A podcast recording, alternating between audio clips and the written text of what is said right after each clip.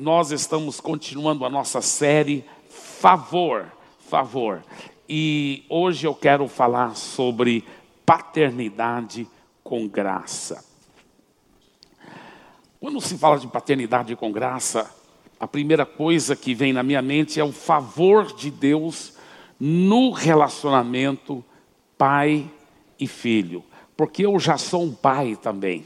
E quando eu me deparei diante dessa desse desafio que eu ia ser um pai, poxa, eu, eu tinha um modelo não só em Deus, que é, o, é um pai, é o, é o pai modelo, mas no meu próprio pai aqui da terra. O meu pai já está na glória, mas o meu pai realmente foi o homem mais santo que eu já conhecia em toda a minha vida. Desde pequeno, eu não, eu, meu pai realmente respirava a presença de Deus, sempre cheio de Jesus, ao ponto que eu fui ensinado quando eu era pequenininho que anjos podem aparecer entre nós disfarçados de seres humanos, e a Bíblia até diz isso, a Bíblia até fala que nós devemos tratar bem todo mundo, porque às vezes você está tratando bem um mendigo e você nem imagina que é um anjo disfarçado de mendigo. É isso que a Bíblia diz. Anjos podem se disfarçar de seres humanos. E por isso que é uma das razões que Deus nos manda tratar todo mundo muito bem. Eu fui ensinado isso pequenininho e eu também fui ensinado que anjos não pecam, né? Porque quando o anjo peca, ele é expulso do céu, vira demônio. Então, eu já sabia de tudo isso. Aí eu coloquei uma coisa com a outra. Pensei, rapaz, eu nunca vi meu pai pisar na bola. Nunca. Nunca vi meu pai pecar. Agora entendi por quê. Eu realmente acreditei que ele era um anjo. E eu, um dia pequenininho, quando estava só eu e meu pai, eu perguntei para ele, pai, responde sim ou não. O senhor é um anjo? Querido, eu tinha certeza, eu tinha certeza absoluta que ele ia falar, ah, como você descobriu? Aí eu falei, olha, eu descobri e tal. Ele ia falar, então vai ser um segredo só entre eu e você. Eu tinha certeza, certeza absoluta que essa ia ser a resposta dele. Para minha surpresa, ele falou, não, não sou anjo. Eu falei, não, pai. Ele falou, não, meu filho, anjo não casa, eu sou casado com sua mãe. Aí eu me conformei, que ele não era um anjo. Agora imagina eu agora tendo que ser pai, depois de um exemplo como esse. Sim, um exemplo inspirador, mas um exemplo desafiador. Meu Deus, como ser um pai tão magnífico como o meu papai. Aí que vem a graça de Deus. Gente, tudo que meu pai era era só pela graça de Deus. Tudo que eu sou só pode ser pela graça de Deus. Ainda bem que nós não temos que depender das nossas próprias habilidades ou espiritualidade. Nós podemos buscar a graça de Deus, e aí o favor de Deus virá sobre nós, nesse relacionamento que nós temos, viu, pais? Com nossos filhos, com nossos filhos. Agora, o único homem em toda a história da humanidade em que Jesus, que é o próprio Deus, chamou de Pai aqui na terra. Já pensou nisso? Ele é um exemplo fantástico para todos nós pais. O único homem que Jesus chamava papai desde pequeno, que foi o José, o pai adotivo de Jesus. O José a primeira coisa que nós vemos sobre José é que ele, José criou um filho para Deus. Deus pediu e confiou em José para criar um filho para ele. Eu achei interessante porque eu vi um pastor dizer que esse, esse só pode ser o homem mais impressionante da Bíblia Sagrada depois de Jesus. Para ser um homem escolhido por Deus para criar seu próprio filho aqui na terra. Imagina Deus confiando, falando, José, você vai criar o meu filho. Uau! Mas você sabe, papai, essa é a responsabilidade de todos nós. Todos nós estamos sendo incumbidos para criar filhos de Deus, para Deus. Nós não estamos criando eles para nós, nós estamos criando eles para Deus, para eles serem filhos de Deus. Por isso que desde pequeno a gente crê que nossos filhos vão entregar a vida a Jesus. Por quê? Porque nós estamos também criando um filho para Deus. Já pensou nisso? Segunda coisa, o José providenciou sustento para Jesus. Nós sabemos que muitas vezes Deus usa também a esposa, né, a mãe, para trazer sustento financeiro. Mas ainda, a maioria e a maior parte do sustento nas famílias ao redor do mundo vem grande parte do pai. Isso não pode ser minimizado. Nós temos que dar honra a quem honra merece. Parabéns, papai, que você está sustentando a sua família. Parabéns, isso, isso é algo lindo, isso não é algo a ser é, minimizado. Não, muito pelo contrário, isso faz parte de, de, um bom, de ser um bom pai, um que chama para si a responsabilidade de sustentar sua família. Você já pensou de uma coisa? Jesus tinha que comer. Jesus tinha que ter um lugar para morar, Jesus tinha que ter roupa para vestir. José, no, como diz o bom nordestino, foi muito macho, que ele soube providenciar sustento para Jesus. E Deus nos dá esse privilégio, viu, pais? De chamar a responsabilidade para nós, sustentar nossa família. José também foi quem deu o nome e identidade para Jesus. Sabia disso? Naquela época era assim.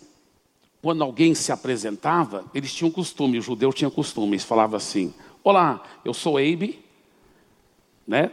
Eu sou Abe Uber, filho de Melvin, e eu sou de São Paulo. Assim que todo mundo sempre se apresentava. Então Jesus se apresentava assim. Ele falava: Olá, tudo bem? Eu sou Jesus, filho de José de Nazaré. Ele sempre falava desse jeito. Prova é que em João capítulo 1, versículo 45, diz assim: Filipe encontrou Natanael e lhe disse: Achamos aquele de quem Moisés escreveu na lei e a quem se tiram, referiram os profetas. Jesus, olha, de Nazaré, o Nazareno, filho de quem? José. José que deu o nome, que deu a identidade para Jesus. Você sabia que eles têm estudado essa a ideia toda do gênero. Por que, que alguns biologicamente são machos, mas se sentem fêmeas? Por que algumas fêmeas são fêmeas biologicamente, mas se sentem machos? E uma das grandes pesquisas descobriu o seguinte: que em grande parte a identidade do gênero vem do pai pai que pega aquela menina desde pequena e fala: Você é minha princesa, você é linda. Aquilo reforça a identidade dela. O pai que pega o seu filho e fala: Você é homem, cara, você é demais. Você é um grande homem, cara. O pai que transmite essa identidade. O pai que transmite isso. O pai que traz isso. José trouxe isso para Jesus. Nós, pais, temos essa responsabilidade. Todo dia fala para sua filha: Você é linda. Eu sempre dava tanto carinho, tanto beijo, tanto amor para minha princesinha Priscila quando era pequena. Aí, quando ela chegou lá, os nove, dez anos de idade, eu comecei, já está quase virando mocinha. Aí, graças a Deus, que bem na mesma hora eu ouvi falar sobre isso. Quantas meninas procuram, quando chegam na adolescência, afetam o masculino em outros lugares, porque o pai não é carinhoso com elas. Falei, pronto, eu vou ter cuidado com toda a santidade e pureza, obviamente, mas eu vou ficar abraçando e beijando minha filha. E até hoje eu faço muito isso. Eu beijo, abraço, dou carinho para ela. A vida toda, agora já é casada, ainda fico beijando e abraçando. Ela é minha filha, ela é minha princesa. E eu continuo sendo pai dela. Só que tem uma coisa, eu, meu genro não é um genro, ele é um filho, que eu tenho orgulho dele. Ele me chama de pai. Sabe, meus filhos também, eu dou afeto. Às vezes, meninos acabam procurando esse afeto masculino em outros homens, porque o pai não abraça, não beija. Eu faço questão de abraçar, de beijar. Meus filhos são um marmanjão grandão, parece futebol, jogador de futebol americano. Eu, eu fico abraçando, fico beijando eles, porque são meus filhos. São meus filhos, eu os amo. José tornou possível a vocação de Jesus. José tornou possível a vocação de Jesus. Você fala assim, como assim, pastor Eibe? Isso aqui é forte. Olha esse texto. Ele começa com Abraão e vai mostrando a genealogia. Abraão gerou Isaac e assim por diante. Chega no versículo 15, Eliúde gerou Eleazar, Eleazar gerou Matã, Matã gerou Jacó, Jacó gerou José, marido de Maria, da qual nasceu Jesus. Olha, a genealogia aqui não é de Maria, a genealogia aqui é de José, da qual nasceu Jesus. José, pai adotivo, marido de Maria. Jesus nasceu da Maria, da qual nasceu Jesus, que se chama o Cristo. Agora, olha o que ele diz: assim todas as gerações desde Abraão até Davi, são 14. Desde Davi até o exílio na Babilônia, 14 gerações. Que Jesus é descendente de Davi, mas através de José, não através de Maria. Jesus é descendente de Davi através de José. Jesus é da tribo de Judá, não é através de Maria. Maria era da tribo de Levi. Jesus é descendente da tribo de Judá, o leão da tribo de Judá, não é porque ele nasceu da Maria, é porque ele é filho adotivo de José, José que deu esse nome, esse legado, essa vocação. E desde o exílio na Babilônia até Cristo são 14 gerações. Então José era a 13 terceira geração do exílio de Babilônia. José era o homem que tinha que ser o pai de Jesus o pai adotivo. Por isso nós podemos dizer, José não foi como alguns pensam, é escolhido meio aleatoriamente porque coincidiu dele ser o noivo da Maria. Não. Foi Maria que foi escolhida para ser a mãe de Jesus, porque ela estava noiva com José. Você entende? José que trouxe essa vocação para Jesus. Agora, isso não diminui nem um pouco a importância da Maria. Com certeza, nunca houve uma mulher como Maria, a mãe de Jesus, ela deve ser muito respeitada e muito admirada e muito honrada também. Mas hoje nós estamos falando dos pais. Quem sabe no dia das mães eu falo de Maria. Agora, José deu para Jesus o seu nome, sua tribo sua linhagem real e transferiu a ele todas as promessas que pertenciam a esta linhagem.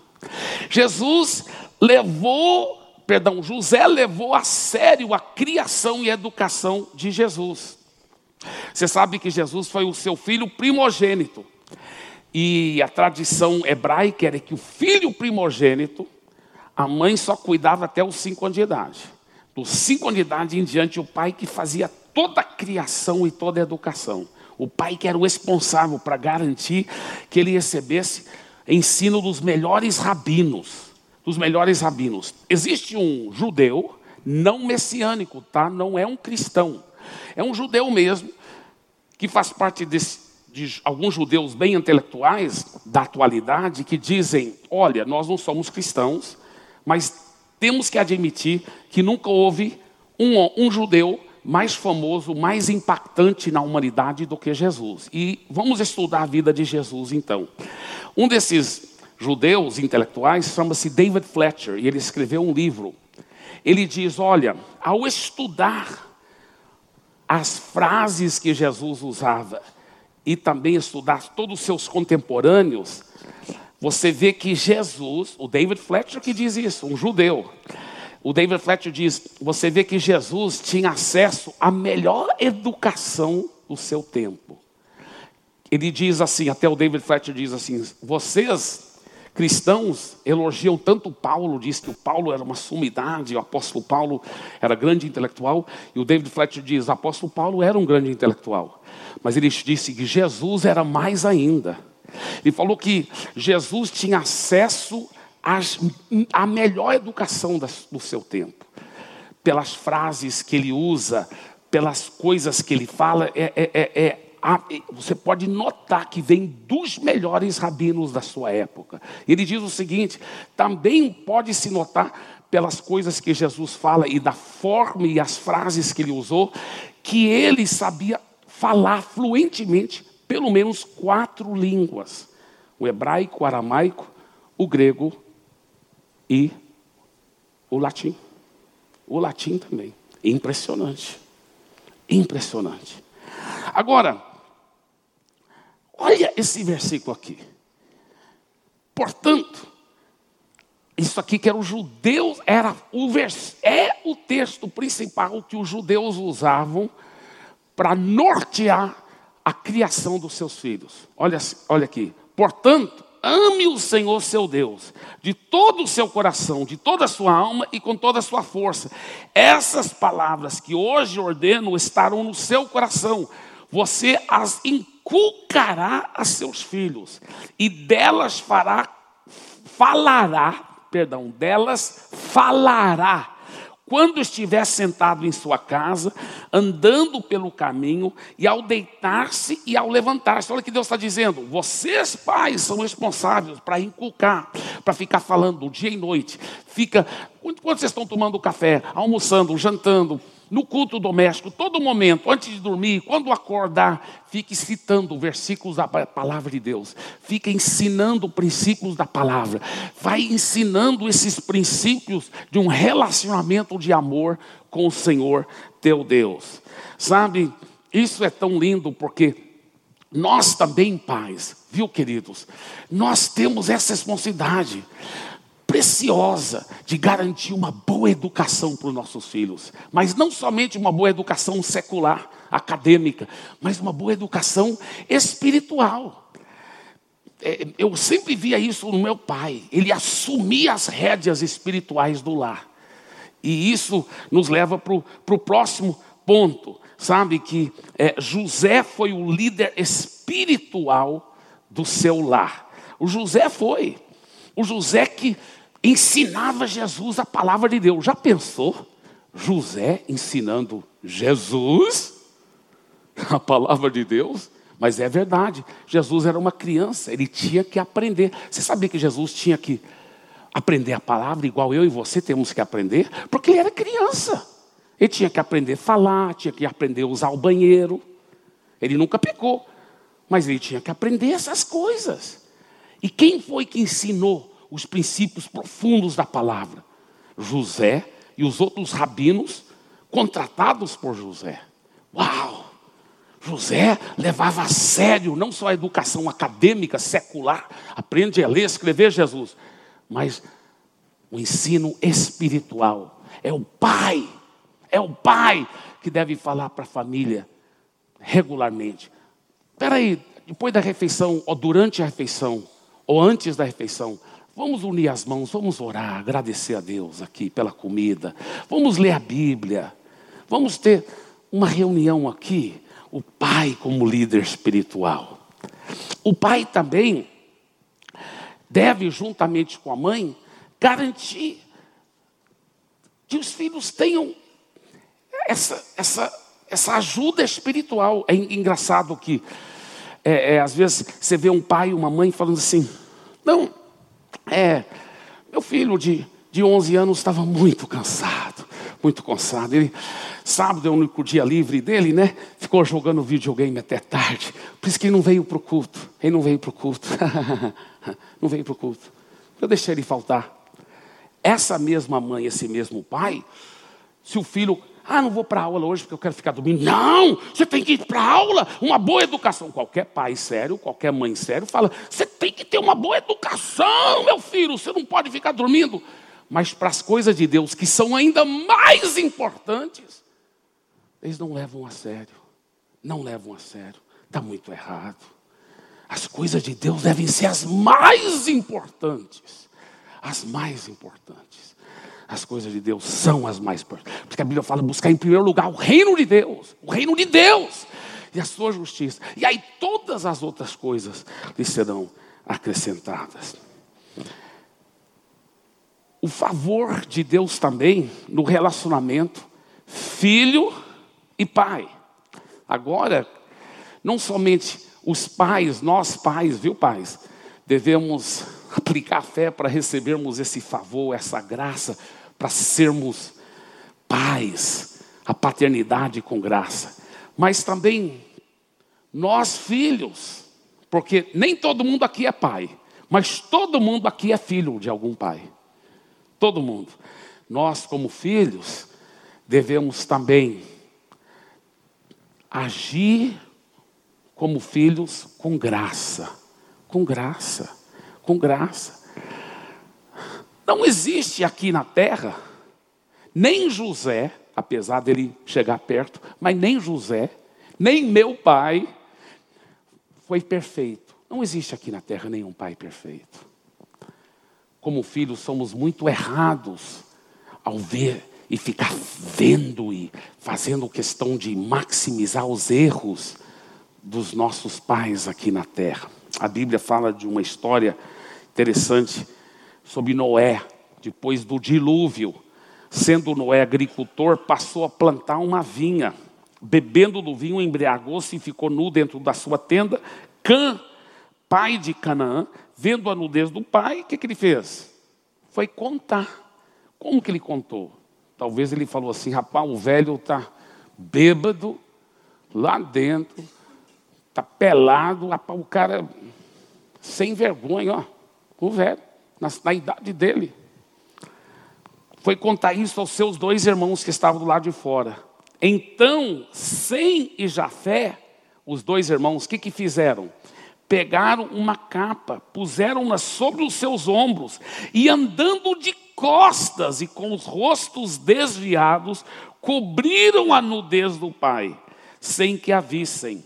Depois a Bíblia diz que o Cã, aquele que foi falado pai, que ele foi amaldiçoado. E o Sem o Jafé foram abençoados. É muito grave isso, gente.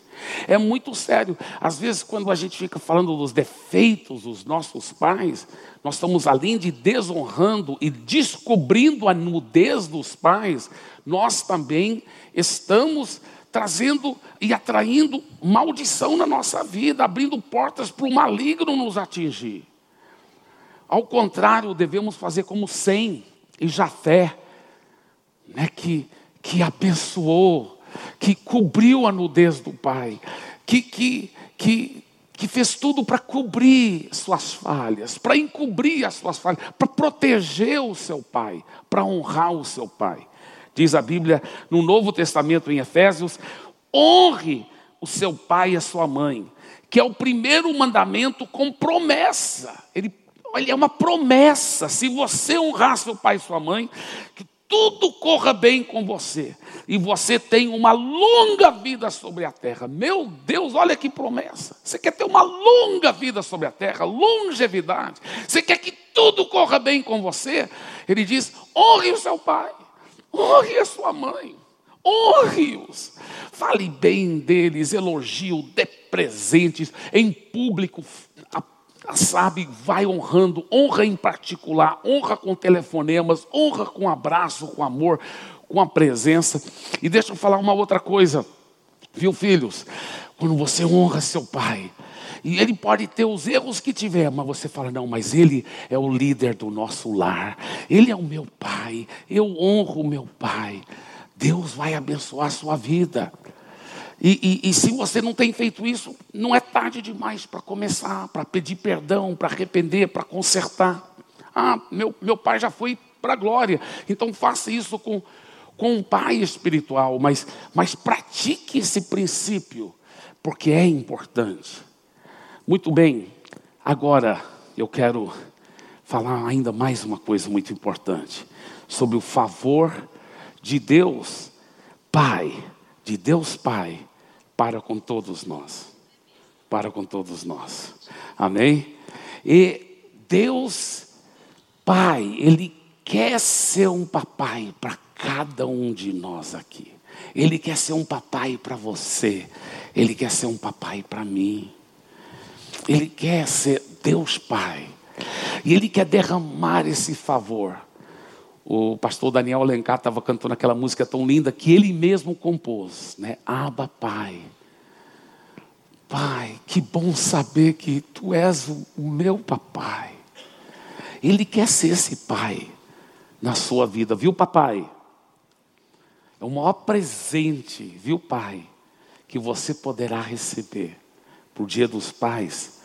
É você receber o favor, o favor e a graça do Papai do céu sobre a sua vida. É o maior presente do Dia dos Pais que você poderá receber. Existe um trecho muito interessante na Bíblia, aqui em Mateus 27, que diz o seguinte: De novo o governador perguntou. O contexto aqui é no dia que Jesus foi crucificado. Então os judeus religiosos haviam prendido Jesus e levado ele, porque eles não podiam, debaixo da, do Império Romano, porque Israel era um estado é, submisso ao Império Romano, e, e os judeus eram proibidos praticar é, a punição, a executar né, uma punição capital. De, de, então, eles tinham que levar para o Império Romano, para o Império Romano né, fazer a punição capital, que era crucificar as pessoas. Então, eles levaram Jesus para o governador e eles falaram: Olha, nós queremos que você crucifique. Só que o governador, ele chegou e, e, e, e falou o seguinte: olha que a Bíblia diz. De novo o governador perguntou: qual dos dois vocês querem que eu solte? Por quê? Porque o governador havia falado para eles: olha, o governador sabia que Jesus era inocente. Ele viu que era só a inveja dos líderes religiosos. Ele pensou que o povo que gostava de Jesus ia falar assim, porque o Barrabás estava preso. Barrabás era um criminoso, um, um, um criminoso horrível, um assassino, um ladrão. E o Barrabás estava preso lá perto. Tudo indica que era lá bem pertinho onde eles estavam, na prisão. E ele falou assim: Olha, o Barrabás está marcado para ser crucificado. E é o costume, nesta época do ano, na Páscoa dos judeus, de eu libertar um dos prisioneiros. Então, vocês querem que eu liberte Jesus ou Barrabás? Ele achou que o povo ia falar: liberta Jesus, porque o Barrabás é horrível criminoso. Só que os líderes religiosos influenciaram a multidão, a multidão, para dizer não, liberte Barrabás. Então, quando ele falou, qual dos dois vocês querem que eu solte? O povo começou a gritar bem alto: Barrabás, Barrabás, Barrabás. Depois o governador pergunta lá do pátio.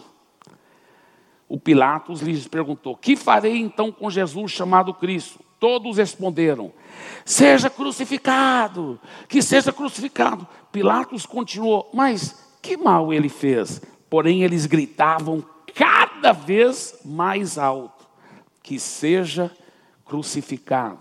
Agora, imagina comigo aqui o Barrabás preso. Ele não ouvia a voz do Pilato, porque só um homem falando aqui no pátio e está cheio da multidão aqui embaixo. Então ele pergunta assim: qual dos dois vocês querem preso? Ele não ouviu isso, ele só ouviu todo mundo gritar: Barrabás, Barrabás. Ele pensando: ah, será que eu vou ser solto? ou vou ser preso. Estão gritando o meu nome. Aí o Pilatos fala: E o que, que eu faço com Cristo? Ele não viu isso. Ele só ouviu: Que seja crucificado, que seja crucificado. Então ele está lá ouvindo: Barrabás, Barrabás, que seja crucificado. Estou frito. já vou morrer agora. Aí os guardas chegam lá e pegam ele. Ele já está pronto para morrer. Aí de repente fala assim: Você está livre, pode ir. O quê? Estou livre? Então, o governador te soltou. Mas por quê? Porque é um outro que vai morrer no seu lugar. Quem é esse outro? Um tal de Jesus. Você sabia o que a palavra Barrabás significa? A palavra Barrabás é, é, em aramaico. Apesar do Novo Testamento ser escrito em grego, muitos nomes próprios são aramaicos, porque o povo falava aramaico na época. Barrabás vem de duas palavras no aramaico: bar, que quer dizer filho, e aba, que quer dizer pai. Filho do pai. Nem todo mundo aqui é pai. Mas todos, inclusive vocês, papais, todos nós, somos filho de algum pai. E Jesus morreu no lugar de Barrabás. Jesus morreu no lugar de todos os filhos, de todos os pais. Jesus morreu em nosso lugar. Jesus morreu em nosso lugar. Jesus morreu em nosso lugar. Quando Jesus morreu na cruz, ele morreu em seu lugar. Ele morreu em seu lugar. Quero que você saiba, seus pecados já foram todos perdoados, não é pelos seus méritos. Tem gente que até hoje, até pessoas religiosas que não entenderam isso ainda, meu Deus do céu. A ficha não caiu, eles ficam perguntando. Não, se Deus vê que eu mereço, Ele vai me dar essa graça. Não, meu irmão, se fosse pelos seus méritos, você nunca ia receber graça nenhuma de Deus. Não, não é pelos seus méritos. Não é pelos seus méritos. Deixa eu te falar uma coisa: se fosse pelos meus méritos, seus méritos, nós só merecemos o inferno, porque Deus é um Deus tão infinito, tão infinitamente santo, que Deus é um Deus tão infinitamente santo que um pecado, um pecado, já nos separa eternamente de Deus, porque Ele é muito santo, muito santo. Então, se fosse por nossos méritos, nenhum de nós poderíamos ser perdoados. Mas a realidade é que quando Jesus morreu, Ele levou todos os seus pecados, os seus pecados do passado, do presente e do futuro. Jesus levou tudo. Quando você entrega a sua vida a Jesus, você recebe o perdão de tudo, de tudo. Pastor Amy, perdão dos pecados do passado, do presente, tudo bem. Mas até perdão do, do futuro, sim, porque ele levou todos. E você está entregando a vida a Ele, você está dependendo daquilo que Ele fez por você, não os seus méritos. Aliás, quando Jesus morreu, você nem tinha nascido ainda, então todos os seus pecados estavam no futuro. E Ele levou tudo, Ele levou tudo para você. Quando você entrega a sua vida a Ele, sem merecer, Ele te perdoa, Ele te ama e Ele quer te abençoar, mesmo que eu e você não merecemos. Tem gente que pela própria justiça, pelos próprios méritos, querem fazer por merecer para receber a bênção, por isso que não recebe, por isso que não recebe. E tem outros, você já viu? Pessoas que eram pecadoras horríveis, horríveis, mas entregaram a vida a Jesus, de repente estão curadas, de repente um milagre aqui, outro milagre aqui, outro milagre aqui. Meu Deus, o cara errado até pouco tempo atrás, agora está tão abençoado. Sabe por quê? Porque ele entendeu que não é nada pelos méritos dele. O outro que é bonzinho fica pensando, se eu merecer, se eu merecer. Aí não vai receber mesmo. Agora, aquele que fala assim, é pela fé, é pelo favor de Deus, é pela graça dele que eu sou abençoado, que minha família é abençoada, que minhas finanças são abençoadas, que minha saúde é abençoada. É pela graça dele. É pela graça dele. É pela graça dele. Escuta bem, ao receber esse perdão, você receberá uma capacitação sobrenatural para andar em amor e perdão. Quando você é invadido com esse amor e perdão de Deus, agora você é capacitado sobrenaturalmente para amar e perdoar. Para amar e perdoar aquele filho que nunca te respeitou, mas para amá-lo e perdoá-lo, para amar e perdoar aquele pai que não foi presente, que não foi carinhoso, mas você é capacitado sobrenaturalmente para amar e perdoar. Como as pessoas estão procurando por amor e perdão, é impressionante.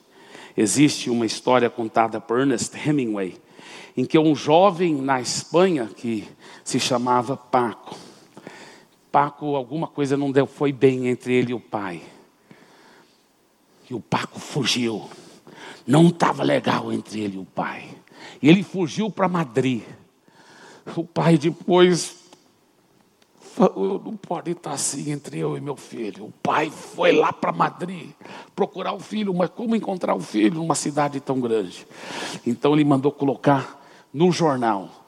Ele disse assim, colocou no jornal, estava escrito lá no jornal. Paco, ele disse, querido Paco, me encontre amanhã, meio-dia, em frente do prédio principal do Jornal de Madrid. Tudo está perdoado, Paco. Eu te amo, seu pai. Só que naquela época, o nome Paco era muito comum. Quando aquele artigo saiu, no próximo dia, meio-dia, lá na frente daquele prédio, estavam 800 Pacos, cada um procurando perdão e amor do seu pai. Como o maligno tem destroçado lares e famílias, como o maligno tem destruído famílias. E Deus está querendo trazer amor e perdão. É a graça dele, é a graça dele que nos capacita a amar, a perdoar, a dizer: me perdoem, eu te amo, a dizer: está perdoado tudo perdoado, eu te amo, porque Ele me perdoou tudo, eu também te perdoo. Eu te amo.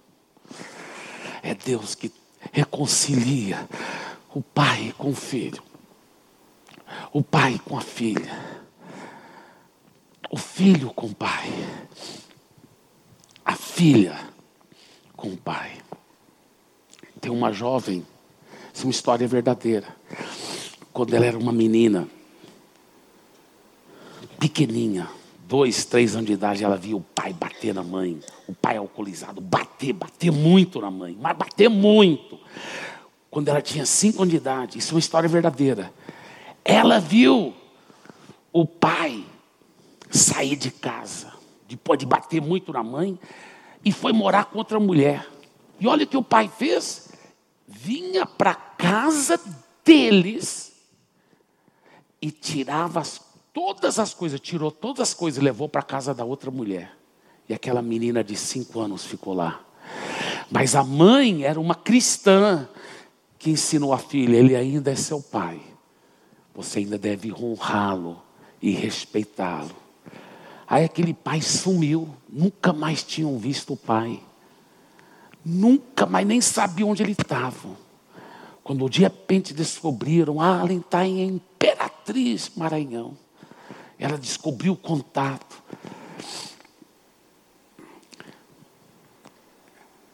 Diga uma coisa.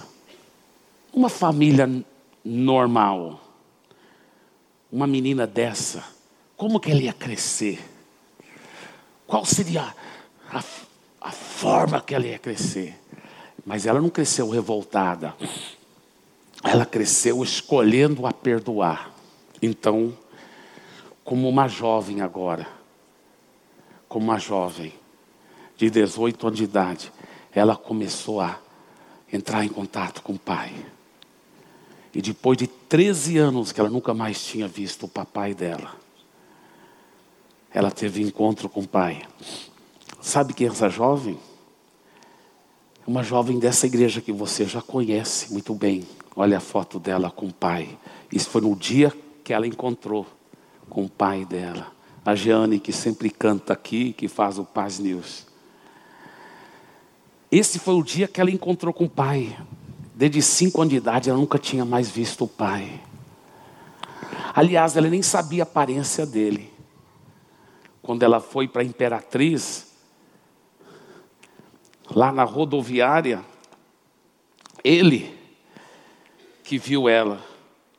Pelo telefone eles tinham combinado de encontrar lá.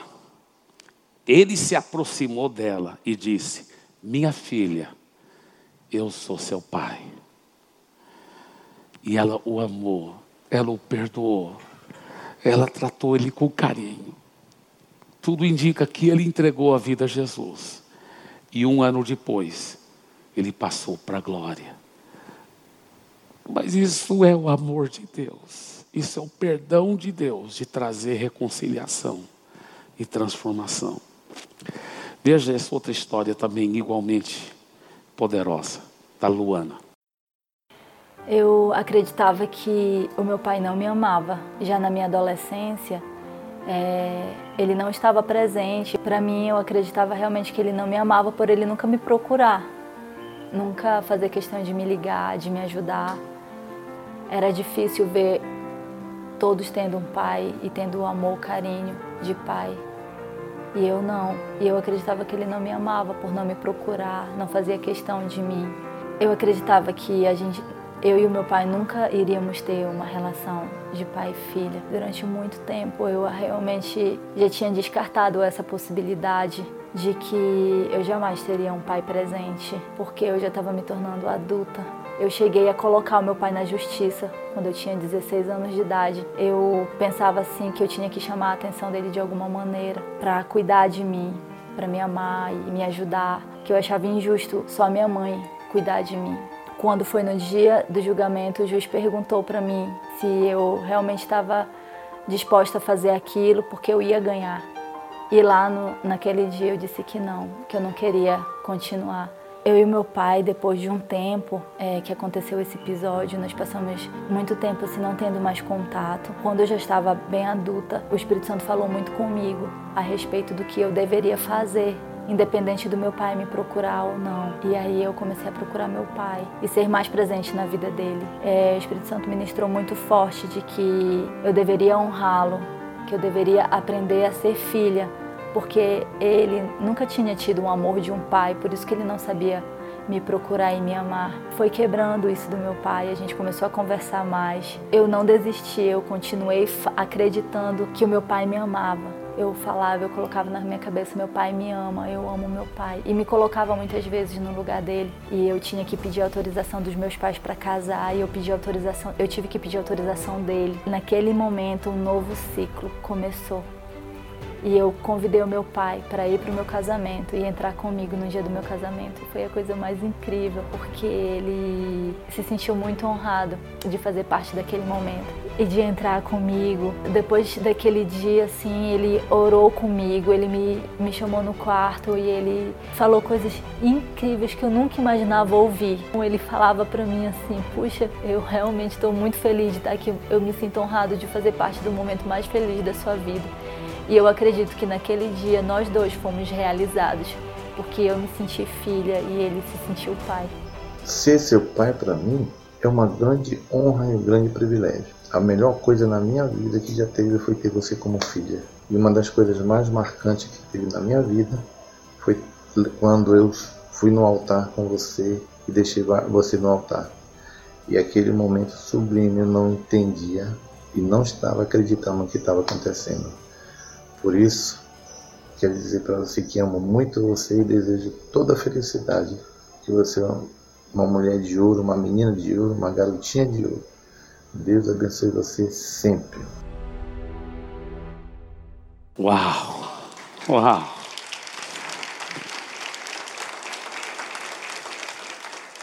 Talvez você diz, pastor, eu eu quero abrir meu coração para dizer que a partir de hoje eu eu quero mergulhar nesse amor e nesse perdão. Talvez é o perdão do papai do céu que é o mais importante que você quer receber de todos os seus pecados. Você quer, ele já entregou na cruz, mas nós É nossa responsabilidade receber. Esse perdão já pertence a toda a humanidade, mas se não recebermos, a Bíblia fala que hoje, agora é o dia da salvação. Por isso que ele diz: não receba em vão a graça de Deus. Ele já fez tudo, mas é nossa responsabilidade recebermos esse perdão de Deus.